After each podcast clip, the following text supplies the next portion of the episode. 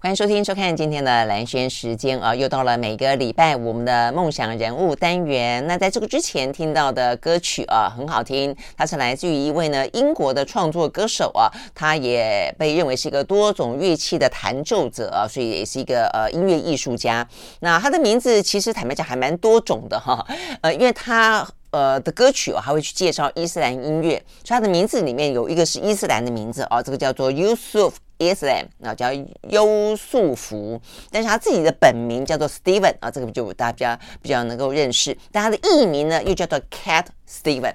那为什么叫 Cat 呢？因为他说他有一双像猫一样的眼睛，所以总而言之啊，呃，他就以这个 Yusuf or Cat Steven 行走江湖啊，那我们听到这首歌曲啊，它很好听，它叫 Father and Son 啊，那就父父与子，但是它是用一个比较像是爸爸啊，这过来人的角色，告诉儿子说，哦，你接下来呢，呃，可以谈个恋爱哦，但是在恋爱当中，你可能会碰到挫折哦，那接下来的话呢，你的人生种种，你都要去走，很很舒服的一首歌，也很很。很深情啊，虽然淡淡的说，但是却是很深情的父与子的故事啊。好，所以它是来自于呢这位来自于英国的创作歌手啊，The Cat Steven，也是 Yusuf。在今天和你分享。那在今天的话呢，呃，邀请到一位哦，过去这些年也算是非常的呃老朋友、好朋友啊，带他走山走了很久，而且越走呢越上瘾哦。那最近呢，他呃集结了他过去十几年来走过的呃，应该讲走过无数了哦，但是呢，走过最精彩的二十条的呃，他把讲成。故道啊，呃，然后呢，来跟大家分享，他是呃，算是旅游作家吗？你现在有这个荣幸，希望有这个荣幸。对，邱一新啊，呃嗯、其实你一直都是啊，你在开始写书的时候，你先是写你，我都还记得，你是坐飞机嘛，环游世界嘛。环游世界那个是因为星空联盟刚成立嘛，对不对？他想要找一个类似行动代言人，帮他们用环球标环游世界，对对对，一圈半哈，那时候十几家嘛。那我我想这么辛苦的工作，怎么可以让别人来做？真的啊、哦，所以你就这个自告奋勇的自己来承担了。我来，我我我来实验哈，这个环球票 这样子。嗯，真的是。但是我就觉得几十呃十几年下来啊，这个邱玉新的旅行方式变了，变了蛮多的，对不对？而且呢，旅旅行的地方也变了。然后呢，呃，天上飞的变成现在用用双脚走的，然后呢，很喜欢去国外的，现在慢慢走回了台湾。呃，在这本还写的新书啊，这个叫做《徒步旅人》里面，我觉得蛮有意思的一个地方啊。他讲到说呢，他发现台湾怎么搞的，越走越大。哎，我觉得这件事情很有意思啊，就是说我自己本身也很爱。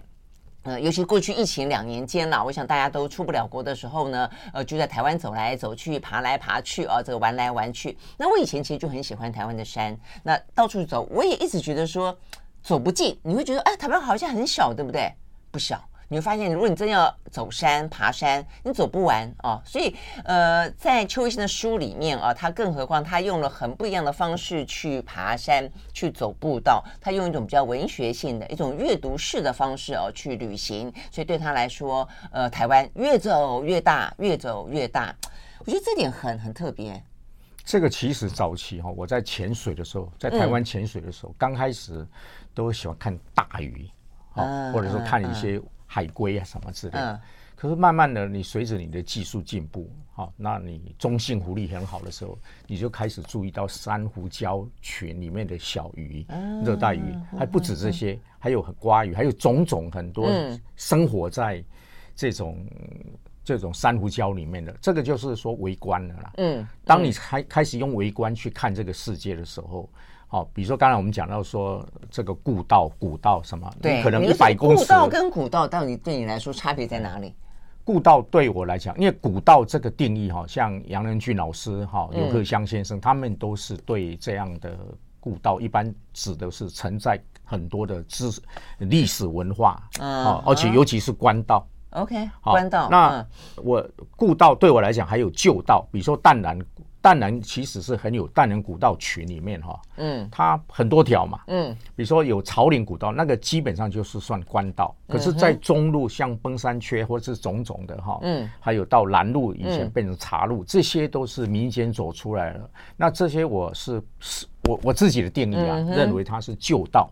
旧道，好，甚至像柴山，柴山现在哎，不是柴山，那个那个象山是寿山那边，现在也纳入淡南古道群里面，最近的事情而已。因为那个地方算是我的家山嘛，好，我常常爬的地方。那没想到就是我突然发现他已经把它列入那个淡南古道群，这是好事啦哈。哦，只是说那边是通往南路的，以前不管是跳米古道了，啊，或者是采有煤炭，都是跟那个那些对，就有一些货货运粮食矿呃资源去运送的地方是官道。那个是那诶，可是那边算是我我的定义算是旧道，旧的道路。还有还有一种古道跟旧道合起来叫做古道。还有一种你你就是登山步道，登山步道不管多久哈，你有没有发现？嗯，其实你现在爬山登山步道。即使了上百年，你也不会称为它是古道。好，比如说你刚上玉山，你不会说那是玉山古道吧？嗯嗯，你不会这样称呼它嘛？那是就是步道嘛。嗯，哎，嗯，几乎所有登山的不是啦，不是百分之百，但是有一些基本上哦都是算。所以就是说，一般被认为是古道，就要承载的一些历史啦、很多历史文化等等，像侠客罗在里面。OK，古道好，或者是浸水营古道。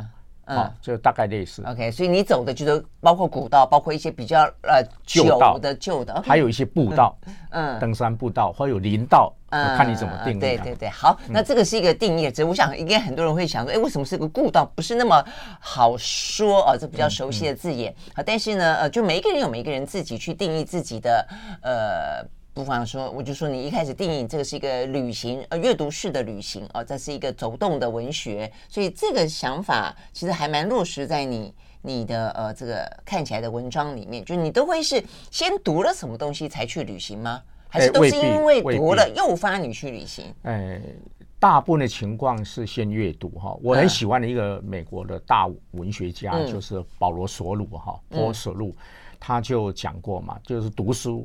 让我去旅行，旅行又让我回家读书。嗯，好、哦，这个这个我我认为是对阅读旅行最好的诠释跟解释哈。嗯、比如说我小时候读《天方夜谭》，我就产生一个向往。我不知道别人读《天方夜谭》会怎么样，我读了以后，我就想说有一天我要去天方夜谭的国度。嗯，那长大以后就知道是伊拉克啦，哈波波斯就是波斯古就是波斯伊朗哈，好甚至叙利亚这些所谓的伊斯兰。的的国度哈，我后来都完成了，嗯，所以可见这个有可能就是说你小时候或者是你阅读，你会产生一个印象，哦，产生一个向往，会让你去嘛。那整个阅读旅行哈，我把它不管是国外或是近代的旅行文学，或是台湾的旅行文学，嗯，哦，我大概。就是这样把它完成。嗯哼，嗯哼，就所以在你走这些古道或旧道的时候，里面在在这个邱一新这本书里面，就有很多有关于每一条步道它的这一些过去的历史啦、文化啦等等的故事。所以在你的呃那么多条那么多条啊这个步道里面，哪一条最像是接近你讲到的？就是说你是因为读了很多，然后开始心生向往。然后自己去走，走完以后的话呢，你会觉得跟古人或者跟过去的人相呼应。嗯、我觉得都会这样的。我们自己旅行本来也是这样的，你说啊，原来在书上曾经有过这个人，他也在这个时空底下曾经驻足过，那你就会在里面跟他有一些对话。但有些时候你会有更新的体会，会属于自己的，对不对？比如说，呃，到现在还是一直很大家。很喜欢去的地方就是阿朗伊古道。嗯，虽然我在书里面有想去都还没去，纠正他不应该称为阿朗伊，因为按照杨南俊老师哈他们的调查，所谓阿朗伊古道应该指的是东西向，好，确实有那一条。嗯，好，可是那个是跟内文部落那边是有关系的，就是所谓的，哎，不是斯卡罗这边。嗯哼，那现在讲的阿朗伊古道是在斯卡罗的地盘里面，应该是。南北向的一个道路了哈、那那所以那一小段阿朗壹那小段，我自己称为叫做牡丹湾古道，因为那边就是牡丹湾。OK，在屏东那边、哦。对，牡丹湾哈、哦，到到台东那边哈、那我我觉得这条是应该属于是必然教的一个一个一个一个范围啦哈。哦、嗯，那我是循着那个。就是杨兰俊老师的定义哈，那这条古道你去走，它本来就有一些累积，像早期的外国的灯塔守守望灯塔的人等等哈，他有就写过类似游记，而且是由那个当时的头目潘文杰陪着他走巡行，而且都是武装巡行的哈。那在这个情况之下，他甚至巡行到台东那个卑南那个部分。那这个都当然都是我从屏东走到台东要多久啊？按照他这样走法，几天几夜吧？有一个礼拜，一个礼拜啊！大家想象一下，这过去的我们的先人啊，是在台湾怎么样子的移动的？我里面有讲到说，从鹅銮比到。到那个潘文杰他的满洲乡李德村部落，当时所谓他的总部，他的家哈，这样走下来，他早上清晨开始走，走到晚上才抵达。那即使我现在用 Google Map，我自己曾经走过恒春到垦丁这一段，我都要花大概六七个小时。当然我是，OK，如果你快走不需要了，但我是因为一路都会看东看西的，嗯嗯，好花花草草哈。哦，所以再怎么样走，你也五六个小时跑不掉。那所以他走十几个小时，真的是天亮走到黑暗。真的，哎，那你说从垦丁走到恒春，那就是滨着海而走？没有，没有。其实你就看得到海，因为那边是属于丘陵地，等于中央山脉的尾巴了嘛。嗯，OK。那你也知道，我这这几年来都在南部嘛。嗯。那你有假日或六日，如果没有回台北的话，我大概就会找个地方去走，这样子。哦，OK，OK。呃，这邱医师的文笔是好的，不用说哦。但是你引用了这一个，你刚刚讲到说守灯塔的人，然后呢，他就随便写了一段。哎，我觉得他文笔很好哎。你用了这一段，他说呢，因为他说他他他是一段非常疲倦、令人疲倦的旅行。他说呢，呃，山峦截止于陡峭的山崖。在它与海之间，一条小小的石礫路，适合呃呃，就是适合为人行道。海上有风起浪，高山却异常滞闷，悬崖上一丝气息也没有。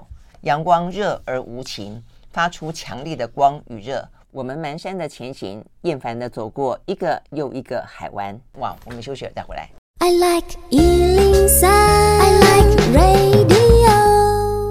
好，回到兰萱时间，继续和现场邀请到的旅行作家啊，这个邱一新来聊天。他出了这本书啊，叫做《徒步旅人》。呃，实际上对台湾来说的话呢，在过去这些年里面，尤其疫情啊，这个等于是把把它困在里面。但是看你怎么想啊，有人觉得被困，但有人也因此而这个开始更去品味台湾，啊、去理解自己不曾理解过的台湾。那邱一新走的就更多了啊。所以我们刚刚讲的那个人，啊，文笔真好哈、所以你看。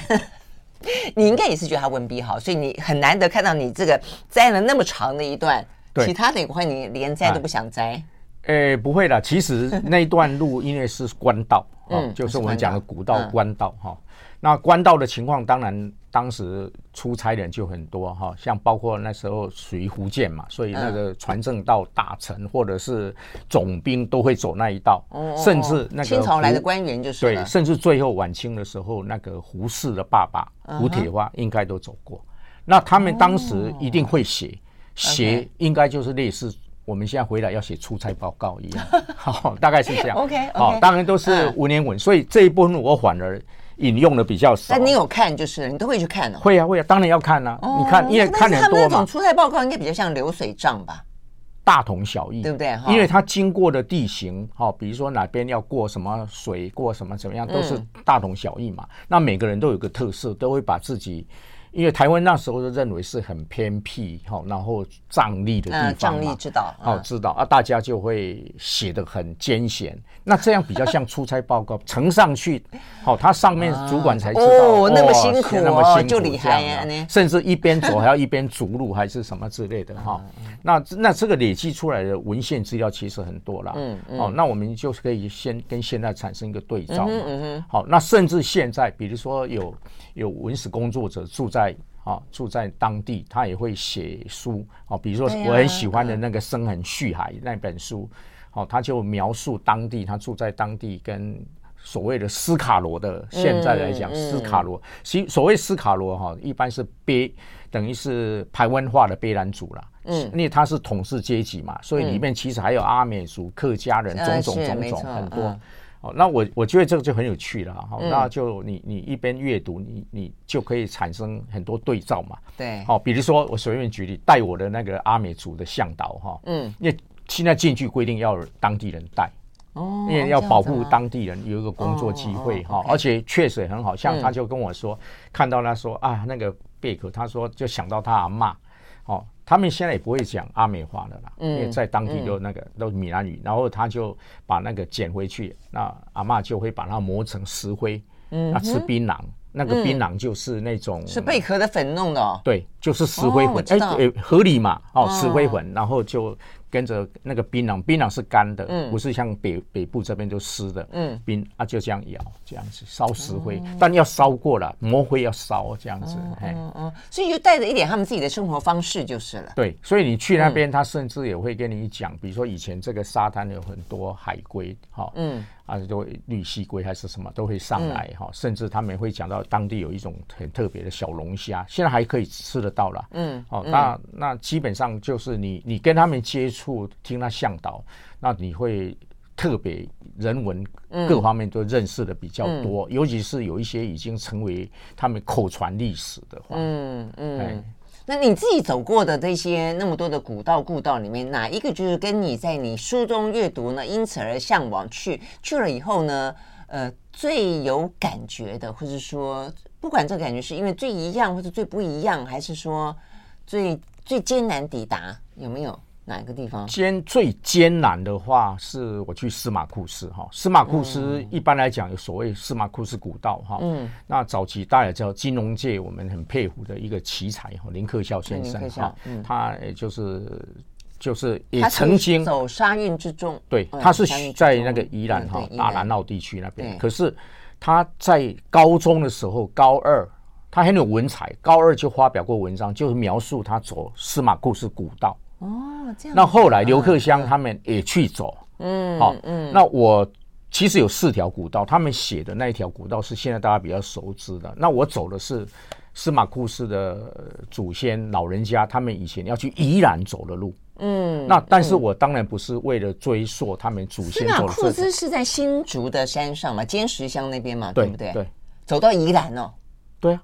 嗯，你看那个路其实是相通的，以前都是应应该说最早都有所谓的涉路，嗯，或者是列径，嗯，列径。那日本人来了以后，当然或者是都会慢慢把它改成说警备道还是什么之类的，啊，就是我们现在不一律都大概成古道，哦，但但是这个这个就是就算旧道了，你你你司马库斯这边出发到宜兰，我其实是为了去寻找那个台湾山。一种植物，台湾最高的植物。好，那我找了那棵大概七八十公尺左右，国家地理杂志也把它当过封面。嗯嗯，哦，那个很特别，因为所有植物当中哈，呃，就大家一定要认的，不管扁柏啦、红桧啦，但是唯一用台湾属介棉纲目科属种台湾属唯一的就是这个台湾杉。哦，那所以你当初是因为，所以你刚刚讲说这个呃。司马库斯是因为最难走到，而且你找到了你想看到的台湾山，所以你印象特别深。对，因因为司马库斯本来我就去了好几次了嘛，哈、嗯。嗯、那后来也知道说这边有有有一条他们祖先走的路，那后来有朋友就是因为走这条路去去去去宜兰。去没有，就是在中途 为了要找那个树，因为我有一群朋友对植物非常非常有兴趣。那那个这个在其实，在南台湾也很多啦，像卢凯族就称呼这个台湾山叫做撞到月亮的树哦，很高哦，很很诗情哦，很诗情的诗情画意。那为什么他们会说撞到月亮的树？你长得很高，长得很高以外，还有这个这个树很特别哦，常常会长爱玉，所以爱玉子哦，所以。鲁凯族，哈，卢凯族，哈，他们在南部那边，哈，在大小鬼湖那个地带，那边有一大片的，就是据他们讲有台湾台湾山，啊，台湾山就有爱玉子，其实其他植物也会有爱玉这样攀上去，可是这个有趣啊，因为大家都爱，就这个算宁宁夏经济的一环嘛，对对，嗯，哦，其实，在屏东还有一种植物，我书也大概提了一下哈，就是说类似爱玉，有人称为假爱玉，其实就是。那种大果藤龙，因为他们都是樟科龙属，樟科龙属有很多种，像猴子可能吃林果龙，也可以吃吗？也可以吃，但是人不会吃嘛，人就是一定吃好吃嘛，爱玉子嘛。嗯，还有另外一个就是大果藤龙，嗯，很类似。所以刚刚讲到说，呃，像我们去走淡兰古道的时候，看到以前的先人留下来的土地公庙。你真的会觉得很感动。你去想象他们当初就从淡兰古道一路走走走走走走走走到宜兰，然后而且可能还要背很多的重物，可能还要呃为了自己的家计等等啊，那碰到很多的凶险，呃，但是现在对我们来说啊，这个环境多么的 轻松自在啊！那我们知不知道台湾曾经走过的路？我们休息了，马上回来。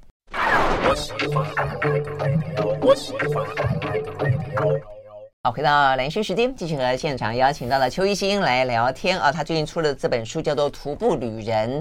呃，台湾真的很美啊，而且台湾的山，呃，台湾就是一个多山的岛屿啊，所以看起来虽然小，但如果你真的走进了山，你会真的觉得你走不完、走不尽，而且里面故事很多，而且你发现到台湾之美啊，真的会让你觉得说非常的感动哦。那我们刚刚讲到这个淡兰古道呢，邱一新就哎，那要补充他知道的故事了，因为我说我看到这个土地公庙嘛啊，呃，邱一新说土地公庙分两种。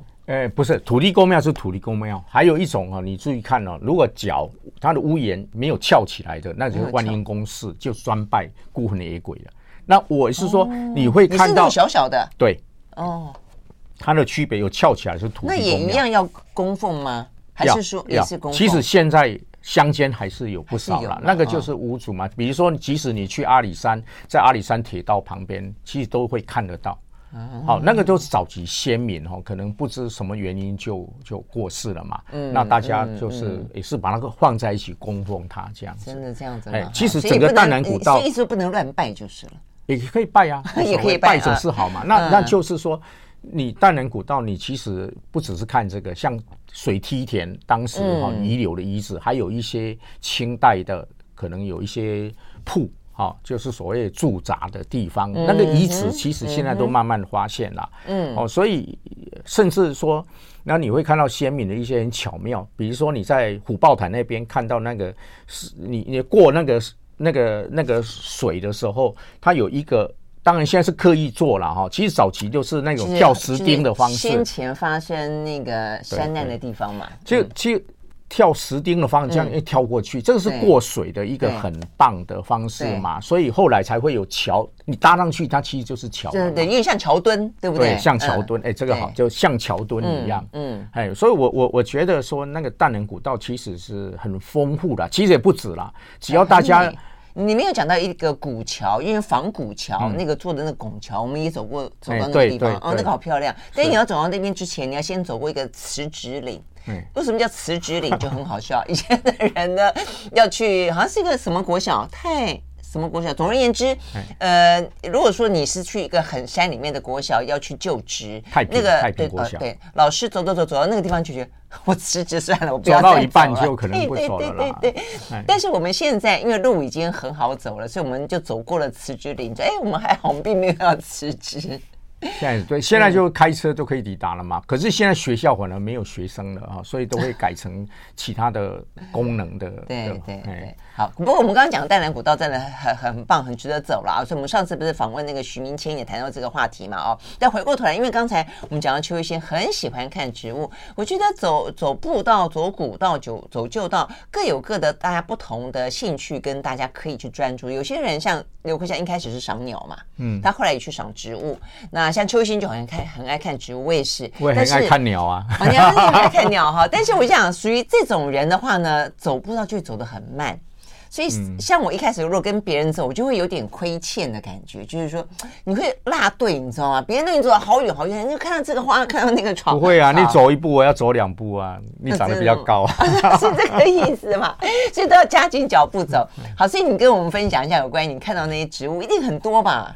那因为我其实植物也也不是那么那么熟悉啦，是因为啊，我有有一些机会，我可能因为早期在报社跟刘克襄哈，嗯，他们都是同事嘛，嗯、那后来他他就说我是提前进入台湾山林，哈，嗯，哦，因为他们很早就进入，我本来以为都是要退休后做这个事嘛，嗯、那我就提前进入，然后跟着他们走的时候很有趣啊，他们有时候看到植物就会开始就那一群里面哈就开始讨论，比如说有一次他就很好玩了、啊。本来我们以为看到土肉桂叶了，结果后来又几个加进来，再左看比右右看的，就发现那个是音香，是外来种的，类似土肉桂，还是有那个香气的哈。嗯，好，那甚至有时候，比如说你可能也看看到很多野草嘛，比如说甲酸浆，好，甲酸浆大家都知道会拿来包包那个，所以吉纳虎排湾族或是鲁凯族会包他们的就粽子。那个第一那个内层的那个叶子，外面可能包月桃或芒草。对，我经常讲，不是月桃叶吗？哦，不是，那是外层，外层。不能吃的。内层它可以吃的甲酸浆叶。甲酸浆叶，哎，那个是一个音译过来哈，它就是甲酸浆哈，甲真假的甲酸，好酸甜的酸，姜就是姜丝的姜，对，姜丝。的姜，姜是我们草字旁，也不是，呃，也不是，也不是，就是姜啊、蒜啊、葱可以的，哎，对对对对，好，好，那在这样的情况下哈，那其实后来我们也知道说，也会遇到克兰素。听起来很像西方，它是台湾原生种植物。嗯，好，在在台湾族或神，诶，鲁凯神神山部落我都吃过，但我最近吃的是在台湾族。哎，你看到山上的植物，你都敢吃哦？当你你要认识才能吃啊！我觉得每次看到都觉得哇，这个看起来我们很熟悉的，像高就高健差哈，或者是罗勒那一种的哈，你会吃是因为你认识嘛？对，是认识啊。像昨天我还在跟朋友，因为发现市面上有那个凉茶，因为夏天现在很热嘛。对。那你我就看到成分果然是夏枯草，你在淡南古道就常常会看到一大片的夏枯草。那你不认识它，你当然不敢碰啊。嗯。可是你如果知道它是凉茶的最重要原料，不管好，就是凉茶是用这个，或者是外面青草茶，各地的青草茶配方都不大一样了哈。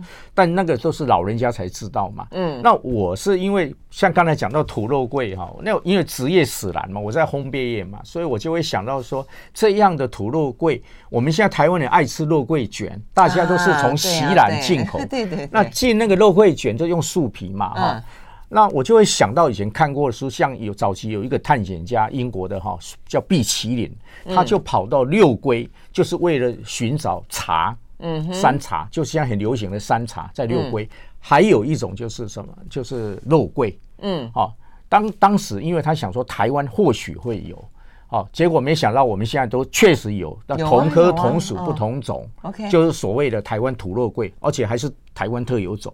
哦，那我我吴胜的那个园子里面就种很多土肉桂啊。哎，对，可是你要是不会分辨，因为它跟山肉桂有点类似，不过这个太深了，我们今天不管。土肉桂我们采用叶子，那我最早其实也发现说，那个我我去那个司马库斯哈，他们是用来烤鸡土肉桂。现在还有没有我不知道，但一定有这一道。你跟他讲，他一定有。还有就是去泰鲁阁族，嗯，好，他就是像大理部落，最近很红的同里部落那边，他们是拿来爆炒鸡块。哦，他们以前就已经知道这个味道很香，可以入菜。哦，不是只有用刺葱，只有用马告，嗯，还有很多很多的啦。对他们来讲，又阿美族又特别懂更多哈，因为阿美族是最擅长使用野菜。对对对对对。那我我自己当然想到说啊，这个土肉桂。有肉桂卷了嘛？那我们的师傅团队，哦，保春师傅团队，你就把吴宝春带去吗？对，我是带他去，先去鲁凯族达鲁马克，那是东鲁凯，那这个牵涉到族群关系，所以我这个是比较难读的部分，可能大家会觉得这个古道会牵涉到族群来历、族群的文化种种这些。嗯，好，不过先不管，对，还蛮多考究的。我发现就是说，只要谈到吃哦，大家都很有兴趣，因为原住民也很懂吃嘛。嗯。哦，那比如说土路，对他们来说，山就是他们家的冰箱啊。很简单讲，海也是嘛，对不对？对对，是山跟海都是需要的时候就去采，继续采。像有一种我们称为叫做叫做天仙果哈，嗯，那就是所谓台湾藤嘛。那我也在东陆凯族那边，就是大陆马克部落那个丽丽姐，就是很会做菜的一个部落的的女女士哈，她他们就拿来炖。炖肉啊，炖排骨，炖炖肉。台湾龙，台湾龙的一种果实。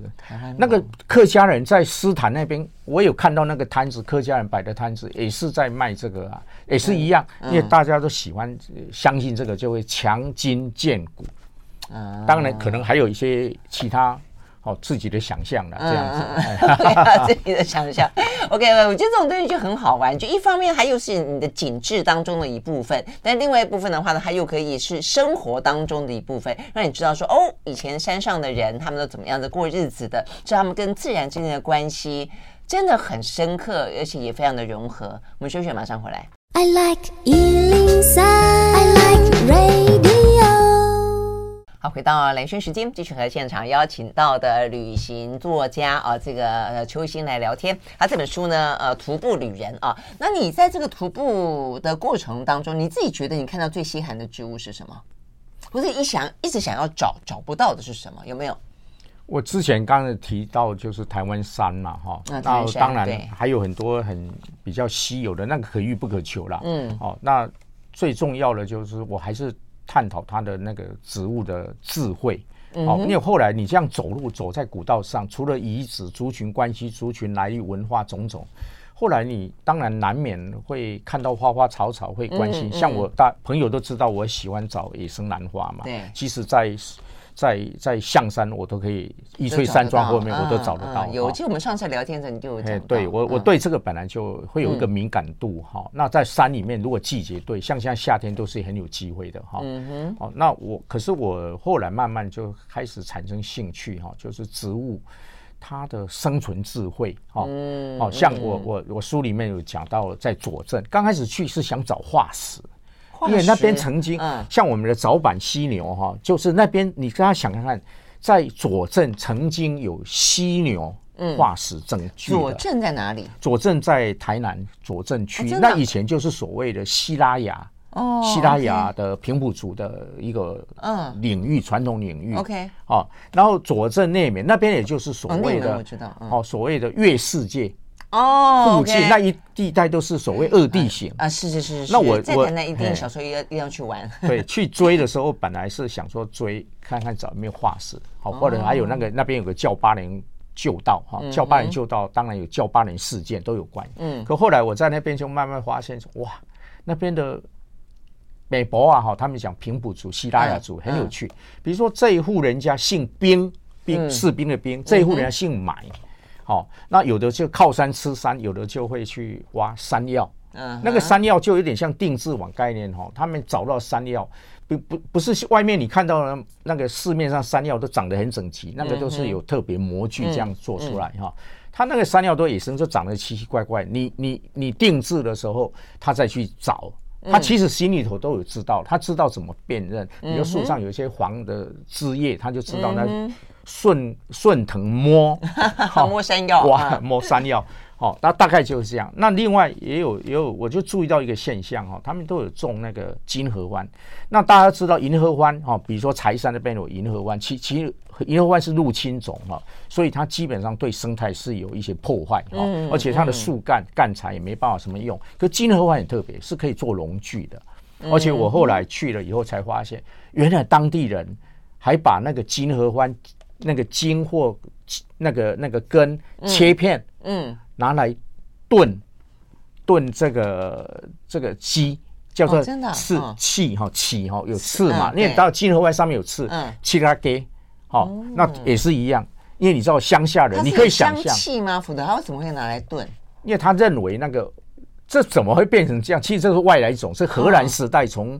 从徽州到印尼，山上蛮多外来种。后来像玉山也是，发现好多不多不多。对，银河欢很多，银叫注意哦。我说别的，嗯，别的物种。哎，那这个物种就我在其他地方也没有人看到这样吃法，就在那个地方看到。嗯，那后来我我因为我去过徽州嘛，早期也是一样，人家都以工换宿。我早期南威航空还有回台湾的时候，我就帮他编。机张杂志，嗯嗯、那我是以工换机票跟住宿 跟那个啦，哦，因为这个很辛苦嘛，你也知道这没有多少人愿意做哈，嗯、那我就 我就去，Okay, 那所以那时候其实就已经知道金合欢是来自徽州，嗯、所以长颈鹿会吃金合欢。嗯、那吃金合欢的叶子的时候，你知道长颈鹿那个舌头很特别，它会卷，不怕那个刺，然后叶子会吃。那金合欢呢，为了保护它自己，就会叶子就会分泌一种鞣酸。然后让长颈鹿不敢吃的不好吃，然后就换下一颗。可是很奇妙的，下一个附近大概周围一百公尺以内哈的金合欢就同时分泌鞣酸。嗯，啊，我跟你讲，那就是植物跟植物之间的那种化学讯讯号，就讯号会传递的。嗯，我们在科学人杂志里面常聊到这种事。这个可能是一种很好玩。嗯，这一种可能气味或透过风力或透过什么哈，一种警示的效果。嗯可是现在又更进化了。那个徐露云老师哈。就跟我讲哈，他就是说，现在已经进化到说，那个金合欢上面有一种蚂蚁，如果如果那个谁，那个那个长颈鹿肚子饿，继续再吃的话，因为虽然酸，我它还是继续吃嘛，因为肚子饿。这时候那个蚂蚁就会上去叮咬它的鼻子，那叮了鼻子以后，它会痛嘛，会酸，它就会避开就不咬了。所以它等于是跟那个蚂蚁跟金合欢有共生关系，共生关系的。我觉得很有趣，是在这里。然后台湾这边我倒是没有注意到蚂蚁啦，就是注意到刚才它的功能，因为奇怪，他们为什么在院子里会种这个？那当地其实有很多银河湾，那银河湾我我刚讲的是入侵种嘛，哦，所以所以其实也不止这个植，其实还有很多植物都是有类似的，他们的。这种不管是授魂、传魂哈、传宗接代，或者是要生存的一些机制，对，你就要适应当地的地形啦、温度啦、湿度啦、气候啦等等。比方说，像我去玉山，后来看到他们有一段路的扁柏，几乎你以为扁柏跟松一样，都像呃屹立不摇、孤挺挺的那种，不是那边的台湾扁柏都趴在山壁上，因为风太强了，对对，所以我就是说，连扁柏都向玉山臣服。你就会知道说，哇，这个讲的真好。你就会知道说，这个大自然的的有些它的它的艰苦啊。其实我的玉山就跟你有点不一样了，因为你应该是住盘云山庄。对啊，对。那盘云山庄，你知道那个中签率哈，比比你比你去 抽爱都都有点困难哈。那我是我单工，也不是啦，我才不干单工这种事情，太累了。我就会闹到元峰。哦，其实你往南那边哈，大概要多走两公里多吧，哈，那到了元丰那边，那边有个山屋，大概可以十六个人。那哦，那然后呢？你如果住那边的话呢，你往玉山走的话，再走回来啊，就多了两公里路。两对，好像两公里，嘿，都还好啦。只是说它风很强，整片原峰都是玉山圆柏。哦，那你就那我那次去，因为一般人会到那边，有时候会高山症，因为那边三千六百多嘛。嗯，你排云都没这么高嘛，排云大概三千吧，还是多少？对对，到玉山顶才是三千九百多嘛。我这边就三千六的，睡在上面哈。那那晚上风很强嘛。嗯。哦，那我我后来因为有人高山症了，就让他睡在那个山屋里面，我就睡在外面。嗯，哦，睡在帐篷啦。嗯、那晚上就是怕最最有趣的，就很怕那个风把帐篷吹走，人人这样吹走，两两个人一铺，就就在那边一直压，一直压，蛮有趣的。经验真的很难得。哎，就就是说，去玉山，我刚才一直在讲哦，去玉山，你你当然也是排云是很棒的地方，很很。那我觉得啦，有时候有另外一个选择哦，还不错。万一抽不到的话，好，其实元峰比较好抽了。啊，真的啊，那那也要抽啊。当然要，所有山路都要抽啦，不然你就参加登山就就讲嘛，因为有的登山是他知道，帮你抽，也不是帮你抽，就就搭帐篷嘛。啊，搭帐篷。像我我去北大，我去了几次啊，我后来反而比较喜欢帐篷。啊，这样子嘛，哎。所以，OK，这边就讲到说，其实去走步道、去爬山是有方法的哦。像是呃，一心他在书里面就发现，哎，他很会找人带路。我觉得这很重要，因为你看到有人有懂的人带路，你看到的东西就不一样。比方说，你会找刘克襄，你会找猎人哦，等等。我们休息了再回来。